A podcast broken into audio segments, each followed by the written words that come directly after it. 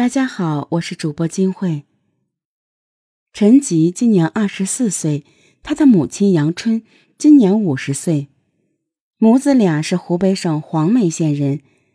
在陈吉七岁时，杨春与丈夫因性格不合离婚，陈吉被判给母亲抚养。离婚后的母亲常拿陈吉和别人家的孩子比，希望陈吉能像别人家的孩子一样成绩好。懂事。其实，陈吉是个懂事的孩子，深知母亲独自带他不容易，也曾猫足了劲儿学习。小学时期，在班上基本没有下过前十名。问题是，他很反感妈妈的唠叨。高中时期，为了监督他学习，母亲专门在学校旁边租个房子陪他。看到母亲焦灼。而渴望的眼神，他也极力想超越别人家的孩子，让望子成龙的母亲扬眉吐气。但是到了高中时期，他发现自己身边比他牛的同学多的是。更可怕的是，这些比他牛的同学还比他拼命学习。几经分班考试，他始终只能混迹于普通班，为此。他经常受到母亲的批评，陈吉天天饱受母亲的炮轰，一见到母亲就噤若寒蝉。好在二零一二年，陈吉还是考上了天津一个二本大学。母亲照例不满，怪他高考失利，骂到最后，母亲甚至气愤的伸手就打。看你考的这个学校，我都不好意思往人堆里站。生怕人家问，你儿子考上哪个大学了？二零一二年九月底，陈吉来到天津读大学之后半个月，突然接到了母亲的来电，说他要来天津陪读。母亲安顿下来之后，又开始唠叨，极力怂恿他考研。看到儿子听到考研就一脸倦怠，母亲生气地说：“现在没有哪个大学生不考研的。”你一个二本的，是打算喝西北风吗？陈吉痛苦的低下了头，像以往一样选择了服从。但这次，已对母亲产生逆反心理的陈吉，实在提不起考研的劲头。曾经对母亲百依百顺的他，这次选择了阳奉阴违。为了逃避母亲的唠叨，陈吉晚上不再回出租屋了。他对母亲的说辞是：晚上太忙，没空回来，正准备考研，同时也在一个建筑师培训机构上课等等。母亲听了，表示很满意，暂时避开了母亲。每天晚上闲着无事做，他就在校园附近找了一份在餐厅上菜的活计。他自我宽慰的想：虽然没有准备考研。但自己能赚钱，也算是为母亲分忧了。但好景不长，他的秘密被母亲发现了。母亲沉默了足足一分钟，终于像母狮一样爆发了，扬手就给他几个大巴掌，骂他没有出息。母子俩一个打一个躲，乱成一团。这件事过后。母亲气得回了湖北老家，而陈吉为了缓和与母亲的关系，硬着头皮开始准备考研事宜。可二零一四年春节，当他风尘仆仆地赶回湖北老家过年，还没有感受到亲情的温暖，母亲就当着几个亲戚的面数落他：“真不争气啊！本来考的大学就一般。”还不努力考研，将来就算毕业了也找不到工作。陈吉颜面扫地，崩溃的离家出走了。二零一四年五月四日，五一假期后开学上课的日子，而陈吉却悄然给班主任送上了一张休学书，自称因身体原因不能继续读书，希望学校批准。这时。他离毕业还有两年时间，但心灰意冷的他实在不肯坚持下去了。他这样做的心理，就是想报复母亲，让母亲绝望。陈吉如愿在大二下半年休学后，内心深处还是有些失落的。他不断的去学校，想寻找一种尚在象牙塔的感觉。有时候，他会背着一个双肩包，装模作样的去学校晃荡大半天，甚至还去一些教室里蹭听讲课。有一天，他在食堂门口碰到了对他比较好的一位老师，老师对他的休学表示了遗憾，并问他。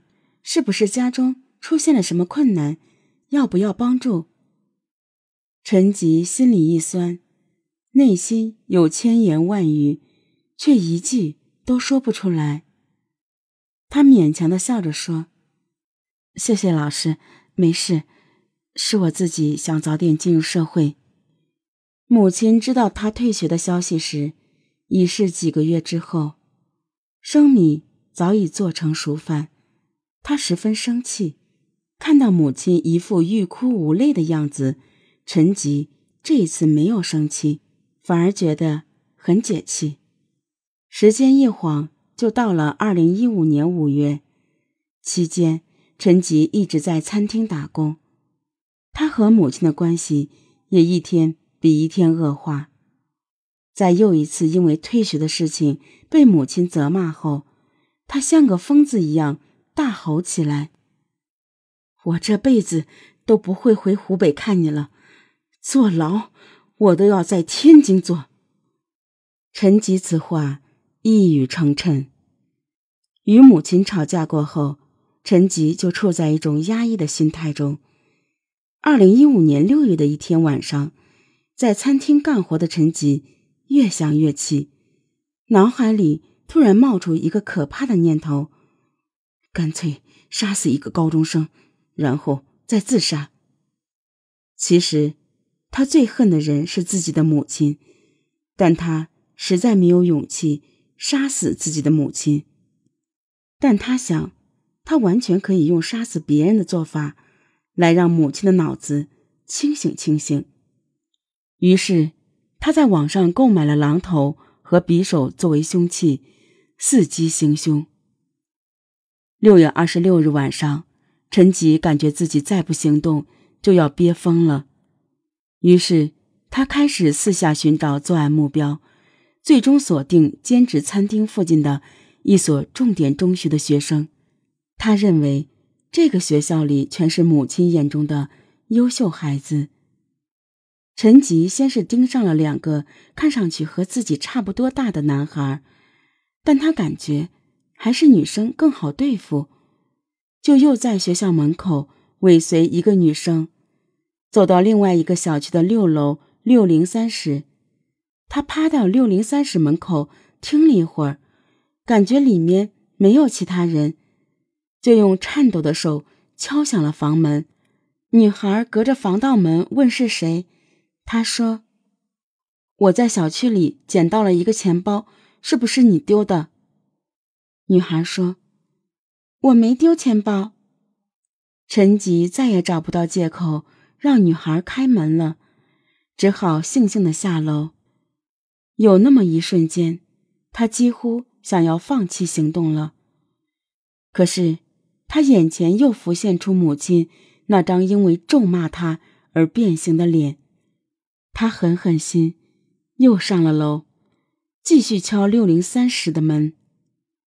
你开开门，我不是坏人，因为我看到这个钱包里有不少钱，还有你家地址的身份证。女孩犹豫了一下，说：“不知道是不是我妈丢的。”说着，她打开了房门。女孩名叫莫琪琪，正在冲刺高考，此刻家中只有她一人。她刚把门拉开，陈吉就冲进屋里，举起手里的榔头。狠狠地朝他头上连砸十多下，猝不及防的女孩倒在血泊中，捂着鲜血淋漓的头，发出垂死哀求：“你要钱不？我给你钱，别杀我呀！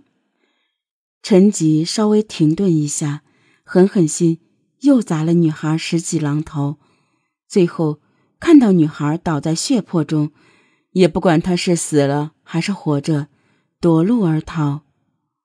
他逃回自己租住的小旅馆里，拿出匕首朝腹部捅刺，准备自杀。可是，又因为胆怯，没有自杀成功。最后，他把匕首放到包里，挎上背包，准备逃跑。他跑到一家网吧，开始上网。案发后，一度昏迷的莫琪琪奇迹般的醒了过来，给母亲打电话。母亲让他报警的同时，自己也火速赶回家。经法医鉴定，莫琪琪右顶凹陷骨折，鉴定为轻伤一级。六月二十七日，陈吉被和平区公安局的民警抓获归案。二零一六年一月十一日，天津市和平区人民法院进行一审宣判，陈吉犯故意杀人罪，判处有期徒刑十年。剥夺政治权利两年。